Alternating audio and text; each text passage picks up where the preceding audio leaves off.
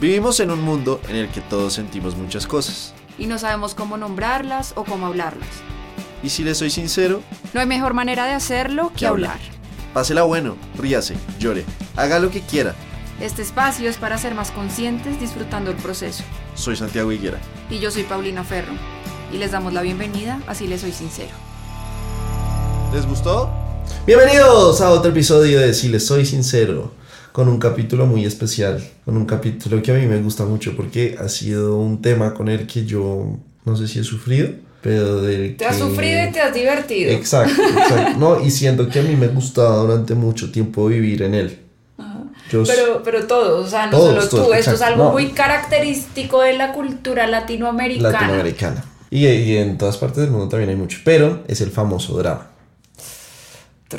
¿Cómo ha sido nuestra convivencia con el drama? ¿Sabes? Y cómo, y cómo es deliberador el día en que nos empieza a quitar drama de encima. Ajá. Entonces, yo creo que empezando desde mi perspectiva, yo sí siento que yo era adicto y me encantaba el berraco drama durante mucho tiempo. Eres un adicto en recuperación del drama. Un junkie del drama, pero, pero que además siento que mis relaciones, cada una era más dramática que la otra. Eso llevaba a que yo también fuera mucho más dramático al contarlas y al vivirlas. Porque siento que uno también puede vivir su vida mucho más dramáticamente. Si uno es dramático, uno se pone un Sí. peso y, y la vive mucho más O dramática. sea, a ti, a ti te faltó que se te pareciera Rosa de Guadalupe en, en cada una de tus relaciones. puta, sí, man, total. Pero entonces, obviamente siento que más allá de eso, la, la razón por la que yo he tenido un proceso en el que he tratado de venirme separando del drama es porque siento que más allá de cualquier vaina es una carga, ¿sabes? Es una carga pesada de, de, de que de verdad uno, uno, uno pierde mucho tiempo y pierde sobre todo mucha tranquilidad, no, no Mucha tanto energía. tiempo, mucha energía en dramas innecesarios, ¿sabes? O sea, Qué pucha, pero, pero, pero además, entonces yo sí siento que yo perdí sobre todo mucha, y hasta años, porque yo siento que esa vaina a uno le quita años, le quita vida, le quita todo. O sea, la Drama, canas que tengo. drama, mire, ahí está saliendo el drama, amigo. No, pero siempre va a ser dramático, o sea, yo también pues me dedico a ser dramático. Pero, pero pues O más allá sea, de te eso. falta escurrirte así en el sofá, como. Sí, no, pero definitivamente, o sea, yo sí siento que el drama a ti lo que te quita sobre todo es tranquilidad, porque, pucha, el drama te lleva a ti. Siento que el, el- la principal productora de ansiedad es el drama, lo puedo asegurar. Ujú. Cuando uno vive tan dramáticamente las cosas, la ansiedad se le sube al, al 100%, porque llega un punto en que es, si una persona no te respondió, yo soy así, yo soy, y, y lo he tenido trabajando. Pero yo he borrado números, he borrado contactos, porque una persona se demora en responder cuatro horas. Ya borró el contacto. Sí, digo, como que no. uno, uno ve las cosas mucho más graves de lo que realmente son. y entonces mucho más pesado. Entonces, si esta persona no me respondió es porque hice algo mal, porque es una grosera, porque ya no me interesa y puede ser que simplemente está almorzando. Sí. Pero esta cabecita se Sí, armaba es que es una más- novela. Güey, pucha, o sea, yo creo Ya que sé yo- que te va a regalar de cumpleaños. Santiago está por cumplir años. Te va a regalar una camiseta que diga Drama King. Drama- oh, yo no, creo- no. Dra- eh, ¿Cómo se llama esto? Eh, eh, adicto del drama en recuperación. Esa Sí. la camiseta. No, pero total, entonces yo, yo, yo por eso siempre digo que yo podría ser director de cine por los videos tan hijo de madres que no se arma. Pero lo que te digo, siento que en, en el punto, y eso también me llevaba a escoger relaciones que implicaban mucho drama, ¿sabes? O sea, Obvio. y si- y- drama llama drama. y dinámicas que eran mucho más dramáticas durante las relaciones. Entonces, eh, seguir hablando con personas que ya volvían a aparecer y se desaparecían. Creo que hoy en día ya tengo mucho más control de decir como, ¿para qué voy a rogar? ¿Sabes? O sea, si esta persona no... Pucha, yo, yo voy a decir algo porque yo también, es decir, yo acá no me salvo. Ajá. Yo, yo me acuerdo, yo tuve un capítulo pasado hablando de los exnovios que nos marcaron. Voy a hablar de los terapeutas que me marcaron, de por los que he pasado. Ajá. Pero mi primer terapeuta, que fue el que más me ayudó con todo, bueno, el, el segundo, pero para mí fue el primero. Me acuerdo que él se reía mucho de mí en consulta. O sea, yo, yo en verdad soy una paciente chistosa. Como que yo hago, yo creo que yo utilizo Ajá. el humor como para que, para que mis problemas no sean tan graves. Sí. Y mi terapeuta se reía mucho de mí. Y yo, perfecta, hasta que un día me frenó el mío como, vives en mucho drama. Y ese drama es el que me da risa. Y, y a mí también me tocó trabajar mucho el drama porque yo también era como, no, terrible, y me dejó de hablar y yo sufría. Y entonces, y obviamente, pero entonces con este tema del drama yo también aprendí algo muy interesante porque en el drama también hay algo muy chévere. O sea, el drama no siempre es malo. No, no, no, no. El drama también trae mucha diversión, trae como ese picante, esta Total. picardía, como de, ¿no? Como del chisme, por ejemplo, entonces uno le mete drama al chisme para que sea más atractivo y uno comenta No, y uno para, y exagera. para contar una historia, para actuar, todos Claro. tienen que, ser dramático. O sea, eso es un hecho. Exacto. Sino que están causados donde es. Exactamente, entonces allá es donde, allá es donde yo iba a llegar. Como para mí, eliminar el drama de mi vida, bueno, no sé para mí, yo creo que por, por- por eso hablo que es algo, algo muy cultural, ¿no? Porque es algo muy de Latinoamérica, que somos muy, muy dramáticos, como todas las novelas mexicanas, como este programa de Tu Voz Estéreo, que yo lo veía cuando estaba en el colegio, pues RBD, ¿sabes? Como que todo era mucho drama todo el tiempo, las canciones, como que siento que todo eso hace parte de la cultura latina. Entonces yo también por eso entendí que luchar con el drama también es luchar con una parte mía. Ahí lo que uno cambia es cómo puede empezar a utilizar el drama a conciencia y a favor de uno.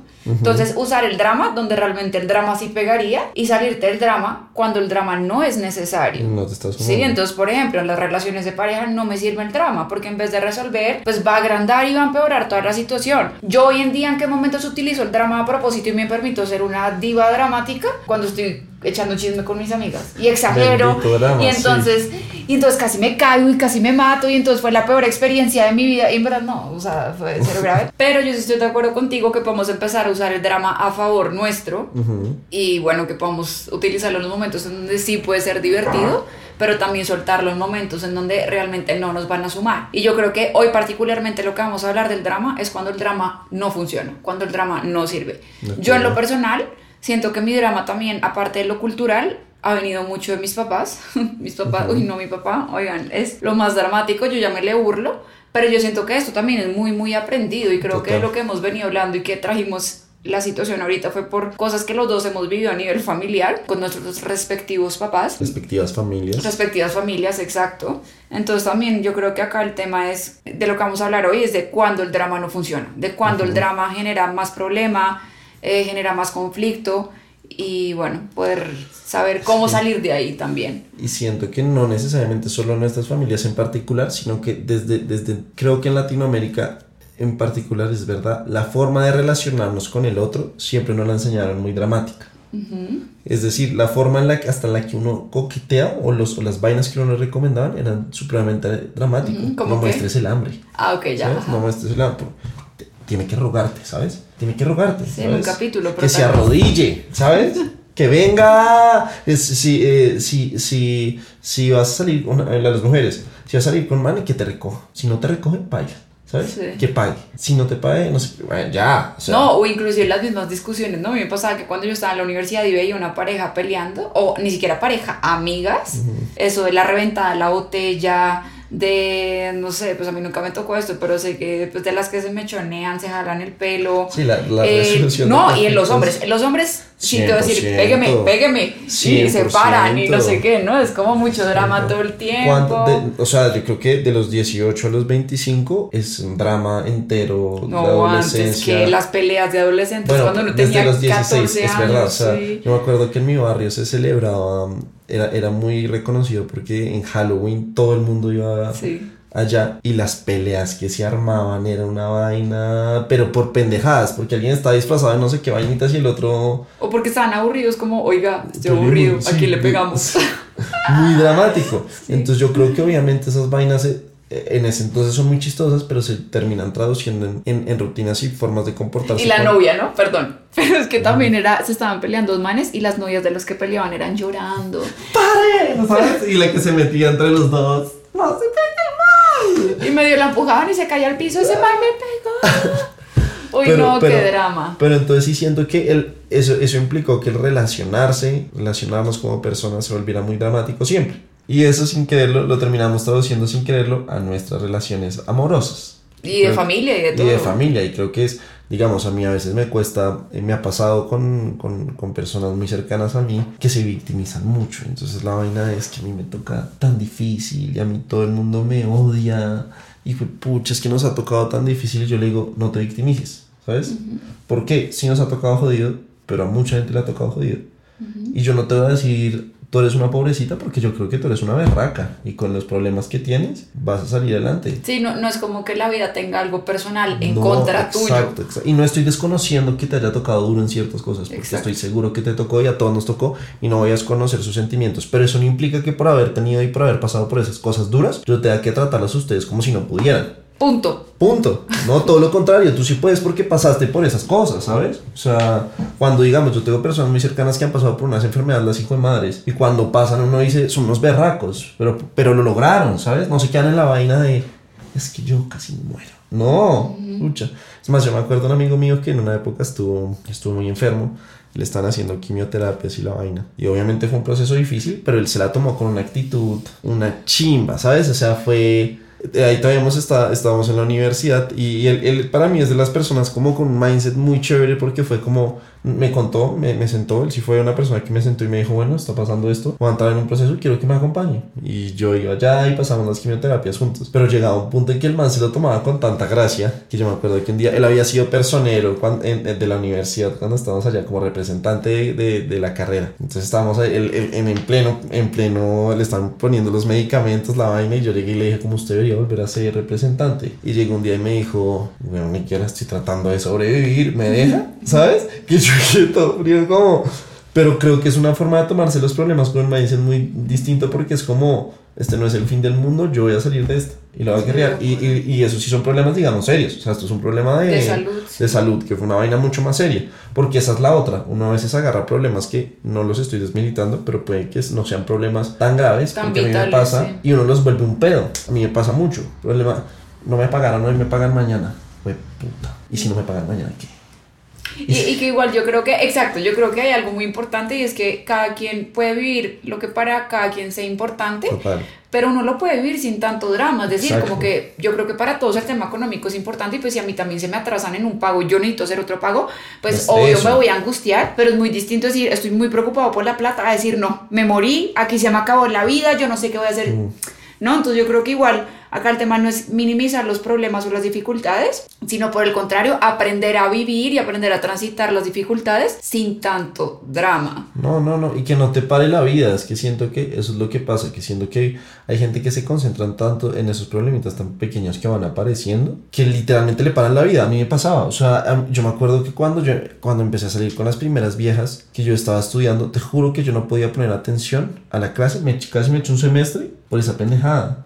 Y, y, por ese dramatismo y por en toda la cabeza me va a dejar esta vida. ¿Tú porque no estudiaste como dirección de cine o algo así? Serías muy bueno como escribiendo películas y novelas. No, no, y, yo, y, yo, y yo creo que eso es lo que a mí me gusta hoy en día, contar historias, hablar, ¿sabes? Me gusta mucho. Por ejemplo, eso es usar a favor el drama. Eh, tu contenido es usar a favor el drama, de acuerdo. Y, la música y las artes creo que es eso. La gente que creo que se dedica a todo lo creativo tiene que ser gente muy dramática, pero que lo encausa en una actividad que funciona, ¿sabes? Exactamente. Y con una sensibilidad muy particular que creo que es eso. Pero el drama ahí está bien. Ya cuando tú lo ves en tu día a día, es... Que se vuelve más pesado, más conflictivo. Es, es horrible. Entonces yo creo que hoy en día lo que yo trato de decir, porque además el, otro día justamente estaba hablando con Pau y con, y con, y con el hermano Jorge, que yo, yo abiertamente siempre he sido una persona muy dramática y les contaba como que últimamente yo he tratado como de, de quitarme esas vainas mucho de la cabeza, sobre todo con las relaciones amorosas. Entonces, digamos, yo el otro día salí con una vieja y me salió con el cuento que me habló dos horas del exnovio cuando nos vimos y yo había salido con ella y me dejó por el ex. Entonces, yo simplemente cuando, saca, cuando estábamos ahí, yo le dije, oye, pero estamos haciendo? Sí.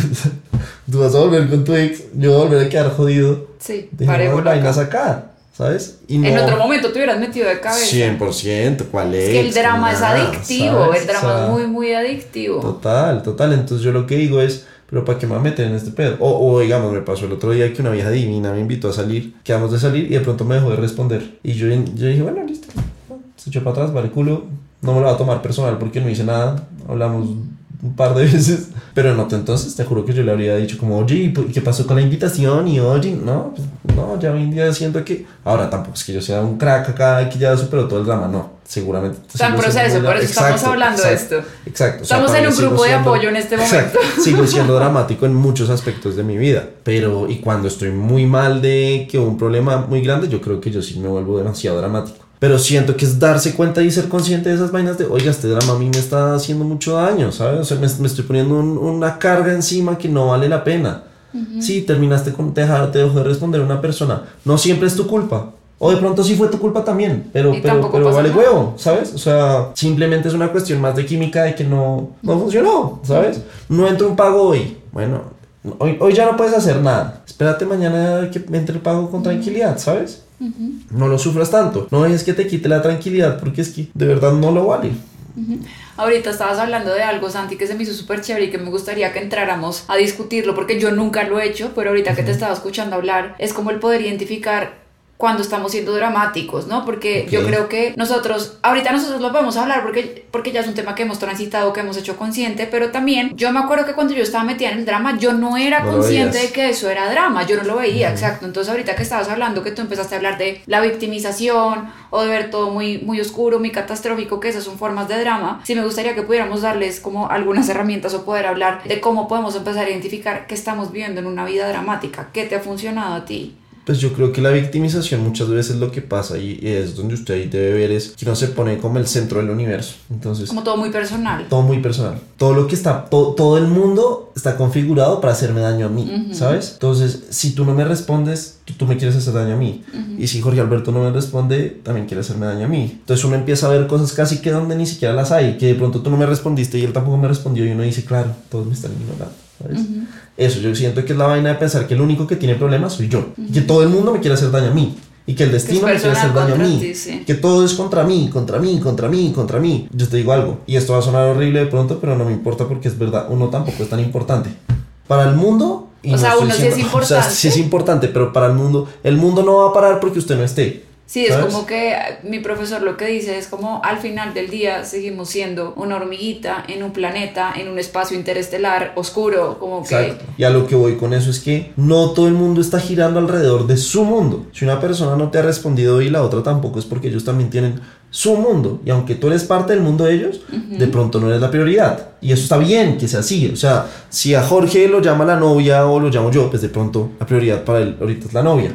Si a ti te llama tu papá que está enfermo y yo te llamo a llorarte porque me terminaron, pues bueno, la prioridad va a ser tu papá, Sí, de ¿no? acuerdo, sí, no es personal. Entonces, ok, primer tema para el drama, la victimización. Como La de que nada es victimización. personal contra ti. Y este tema es que a mí me toca todo muy duro, es que a Mm. mí siempre me pasan cosas muy malas, es que todo lo terrible siempre tiene que ver conmigo, como esa victimización, como pobrecito, yo Mm. he vivido cosas tan difíciles. Ese es el principal drama. Yo voy a poner uno, ¿Cuál? uno que, que es el que más presente ha estado en mi vida y es la exageración. 100%. El drama que yo he visto en mi familia es la exageración. Mm. Entonces, cuando la exageración aparece o ha aparecido en mi contexto, cuando todo aparece con maximizantes o con minimizantes, por ejemplo, es que todo el mundo, es que nunca nadie, es que todo siempre, ¿sabes? Como que, todo siempre, nunca, exacto, pero, pero tiene que ver mucho con la exageración. Mm.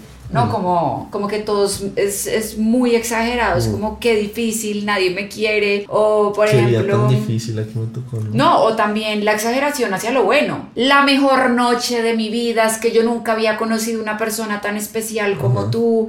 Es que es la mejor comida que me he comido toda mi vida. O sea, también para lo bueno, todo- ¿no? Como que todo es muy Mm. macro, muy, muy grande. Como que yo también puedo ver el drama.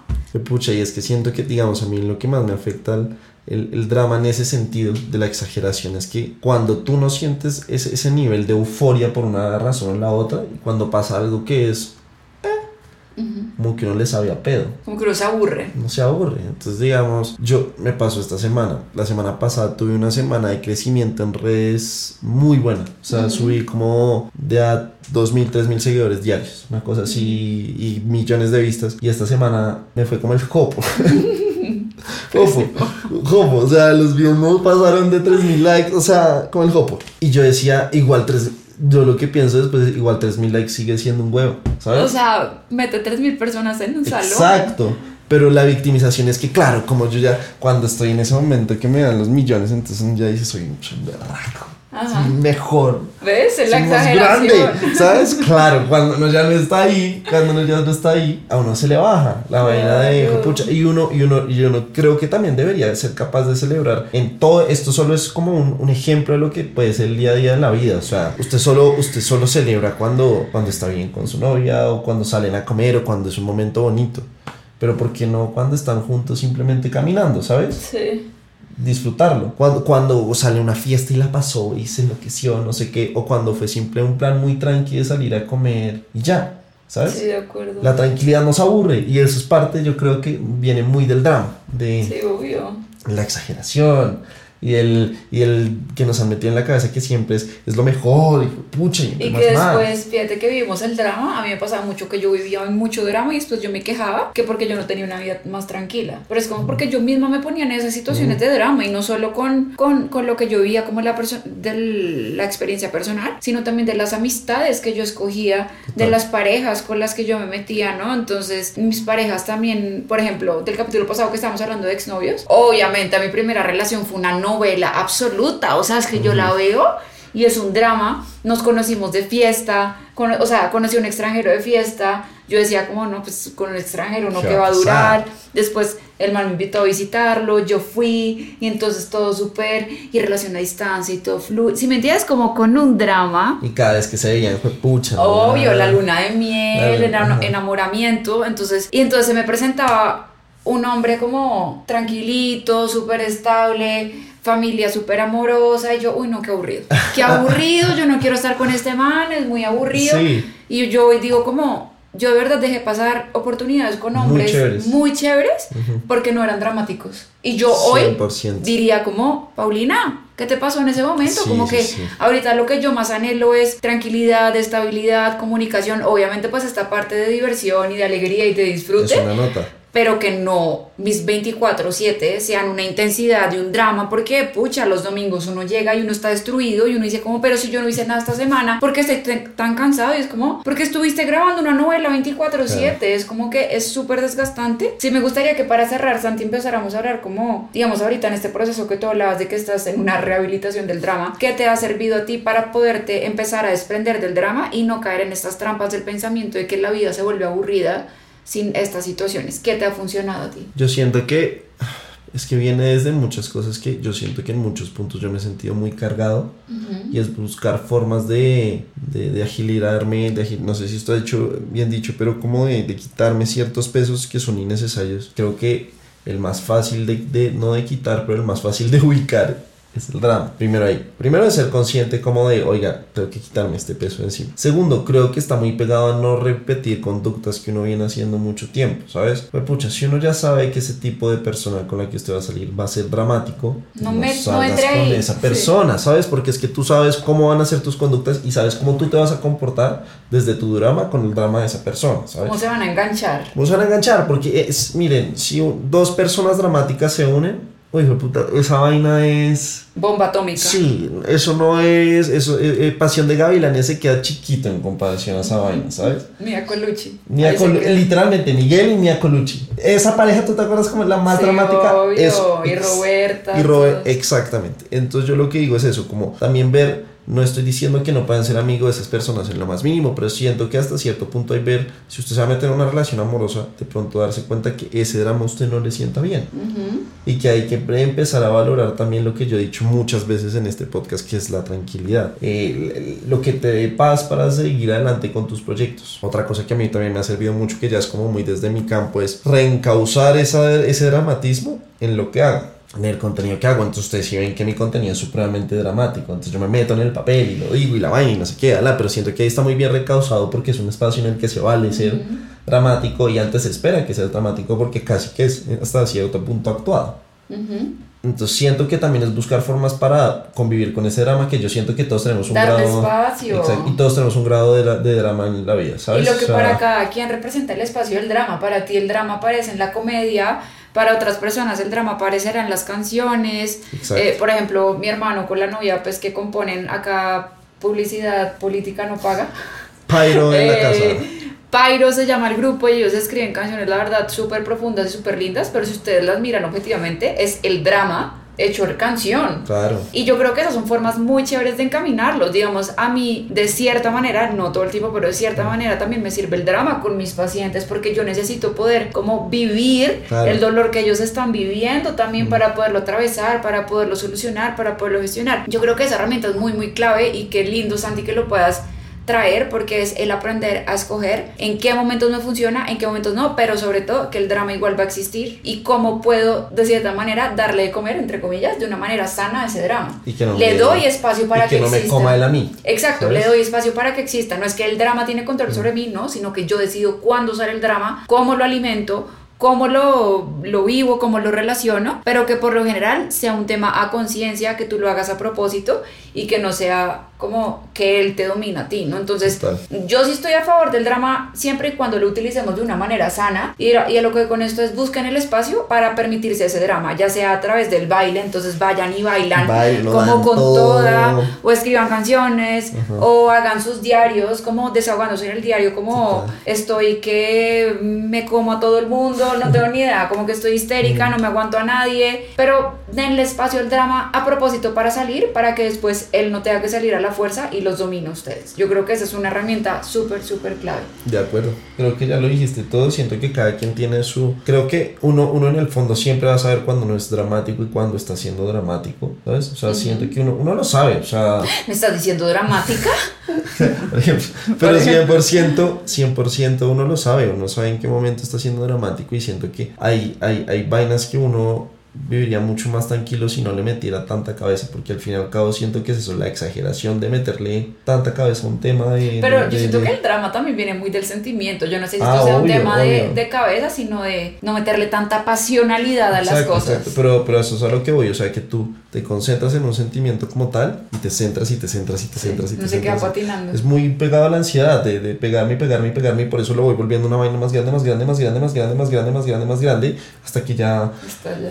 Sí, de acuerdo. ¿sabes? Entonces yo lo que digo es, disfruten del drama porque también no hay nada mejor que un buen chisme o, Sí. o una buena canción. Un buen karaoke. Oigan, buen karaoke. canciones que a mí me encantan cuando yo estoy Exacto. dramática es poner música popular. Ustedes no saben lo que yo canto Cristian Nodal cuando estoy en momento dramática. Total. Empiezo, y mi, mi hermano sabe porque yo lo hago. Además, su- imagínense esta escena. Oigan, lo acabo de pensar, es súper dramático mientras estoy lavando o cocinando. Cristian Cristian Nodal. Nodal de fondo y yo cantando a todo pulmón. Es como súper dramática la escena. Pero esos son los lugares en donde nos podemos permitir el drama de una manera sana. Acuérdense que yo soy súper partidaria que nosotros podemos utilizar lo que nosotros queramos siempre y cuando eso que estamos utilizando o eso que estamos haciendo nunca va a destruir ni va a dañar la vida ni tuya Ni de ni de la de nadie más. Correcto. Entonces aprendan a encaminar esas herramientas, también disfrútense la vida. Quiero cerrar con algo que, que me encanta que lo dijiste al comienzo y con esto quiero cerrar y es Víctor Frankel, que es el padre de la logoterapia. Eh, pues para los que no saben, logoterapia es un- el, el- el enfoque de terapia que yo hago, que es encontrar propósito y sentido de vida. Y Víctor Frankel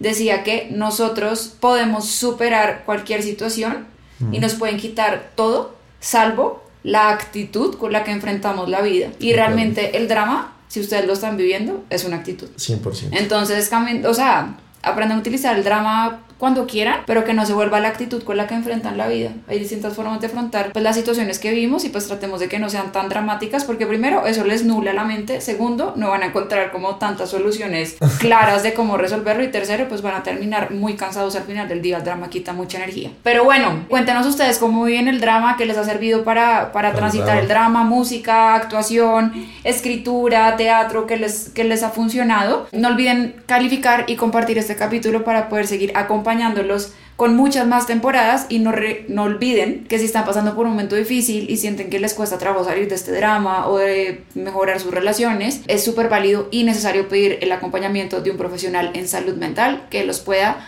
ayudar a transitar todo esto. Pues gracias por estar acá. Gracias a ti también. Espero verte la próxima vez, Santiago, y que no me el- abandones. Nos veremos en el próximo capítulo de, de Si les soy sincero, si todo sale bien. Sí.